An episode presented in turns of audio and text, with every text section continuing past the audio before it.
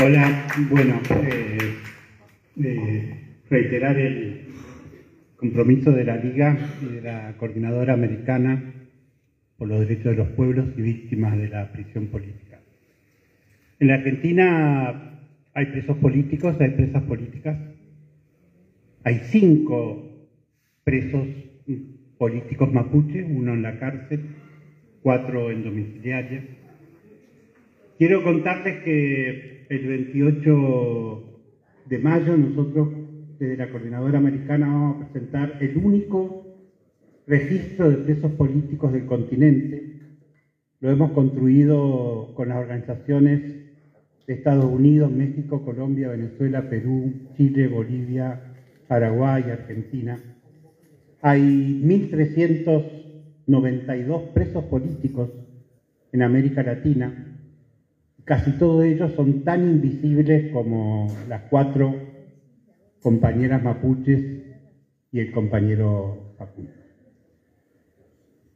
La una de las características de la definición de preso político que estamos construyendo, que no es una definición jurídica, obviamente, es que preso político, entre otras cosas, es aquel que solo admite una solución política a su situación. Porque justamente los estados, por medio de los poderes judiciales, han construido causas fraudulentas, han violado las garantías procesales, han ignorado las pruebas, los derechos.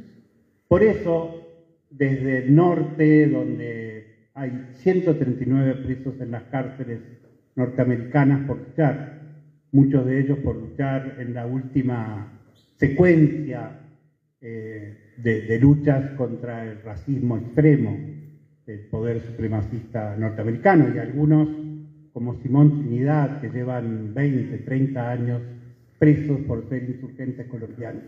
En todos los casos, lo que se requiere es una solución política. Esta comisión de resguardo del diálogo se formó a instancia de la comunidad mapuche, pero fue saludada, yo diría, exclusivamente por las autoridades. Cada vez que nos reuníamos decían que nuestra participación era indispensable, gratificante. Eh, eh, bueno, eh, resulta que hemos podido ser testigos directos de la falta de cumplimiento de los compromisos por parte del Estado yo diría la incomprensión siquiera de la cultura del pueblo mapuche, que lo que primero que reclama es la devolución del Rehue, que es su territorio sagrado, el territorio donde la Machi puede ejercer sus atributos y poder sanar a, a quienes así lo requieran. Por lo tanto, esta comisión lo que va a hacer es exigir que la reunión del primero de junio anunciada reiteradas veces por el Estado se realice, se firme de una vez el, acta, el acuerdo, se cumpla y que este camino de solución política para los problemas políticos que existen entre las comunidades mapuche y el Estado argentino sea el que se respete. El camino del Código Penal, el camino de la Gendarmería, el camino del Comando Unificado lleva al Estado otra vez a la escena de Santiago Maldonado de Rafita y de los asesinatos. Esperemos que nadie quiera eso, nosotros seguimos comprometidos con la vida y por eso con los derechos del pueblo mapuche.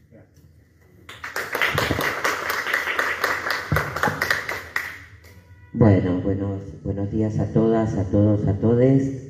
Eh, soy Mirta Israel, representando acá a feministas de la Via Yala. Eh, desde esta articulación eh, acabamos de hacer, de, acaba de haber una delegación feminista plurinacional de 15 compañeras para ir al territorio, estuvieron en el territorio con las compañeras, con sus niños, niñas, eh, estuvieron acuerpándolas, estuvieron acompañándolas y nos comprometimos a que este primero de junio, en que el gobierno aparentemente va a concretar la reunión, como decía María Elena, movilizarnos en todos los lugares, en todos los territorios donde tengamos las condiciones para hacerlo, ya sea en el lugar donde se produzca la reunión como en todos los territorios posibles. Este es nuestro compromiso para el primero de junio.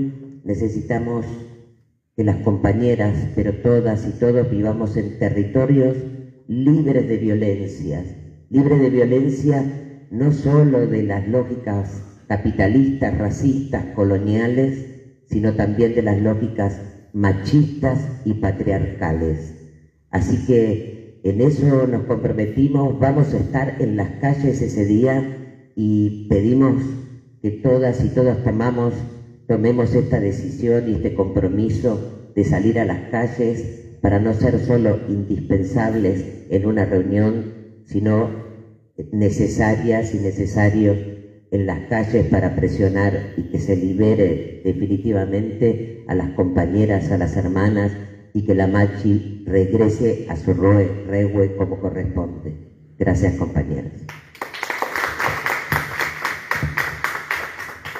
Bueno, vamos cerrando, pero yo quería mm, decir como secretaria de Relación con los Pueblos Originarios de la City Autónoma y siendo en esta ocasión también perteneciente al pueblo mapuche, lo que ha significado en lo personal seguir esta mesa de diálogo y seguir el dolor de mis hermanas presas con sus niños y volver a recordar lo que hemos sido, ¿no? sobrevivientes de un gran genocidio.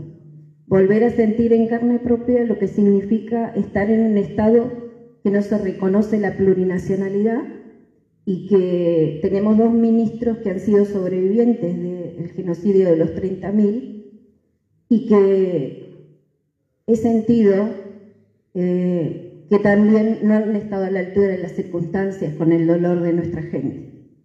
En ese sentido, también como CTA hemos ido varias veces y a dialogar con el presidente. La última vez que lo hicimos fue el 19 de abril en una marcha que hicimos varias eh, organizaciones de pueblos originarios, nos recibió el presidente.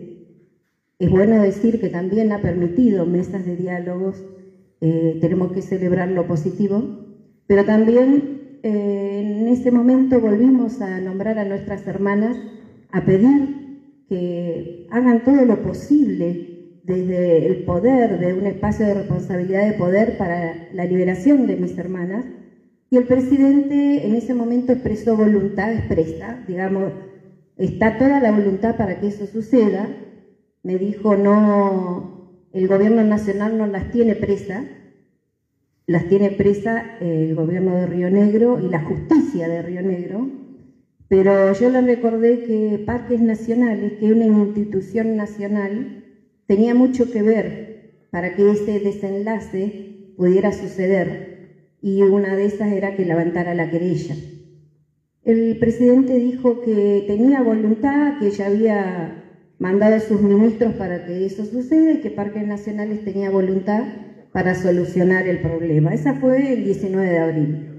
Entonces ahí pactamos una agenda de trabajo, eso todavía no ha sucedido, ni siquiera con los hermanos que fuimos el 19 de abril, que el eh, pueda este, hacer esa agenda de trabajo y que entre esos está el reclamo de nuestras hermanas. Estamos en problema, en la Argentina estamos viviendo los últimos meses de este gobierno popular, pero me va a quedar el dolor amargo de que no se resuelva. Entonces sí apostamos a que ese primero de junio se pueda dar ese gesto que le pedimos el 19 de abril. Apostamos a que se realice y que esos compañeros que han sido partícipes de un genocidio recuerden y dejen a la Argentina como que no nos podemos volver más en los derechos que hemos ganado. Y que la Argentina tiene un gran prestigio a nivel internacional en el resguardo de los derechos humanos y que esta institucionalidad hoy presente acá es testigo, no podemos darnos el lujo de bajar ese rango institucional hacia afuera ni hacia adentro, pero sobre todo que esas heridas sean saldadas y que el campo popular se haga responsable de ese que se haga responsable de ese gesto que tenemos que dar hoy en la Argentina para que podamos salir.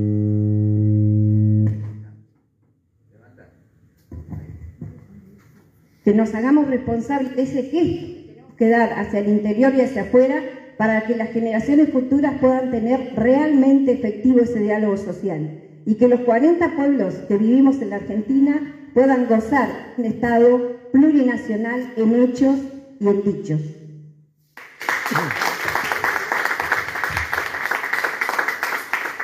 Para finalizar, les queremos comentar que nosotros le vamos a hacer llegar al presidente de la Nación la declaración, el documento que hemos emitido, que fue apoyado por 130 organizaciones eh, y se las vamos a hacer llegar a la presidencia de la Nación a los efectos de que tomen alguna medida en concreta y es el cumplimiento efectivo de los acuerdos arribados eh, que nunca se suscribieron. Bueno, muchas gracias. 马继武，马继武。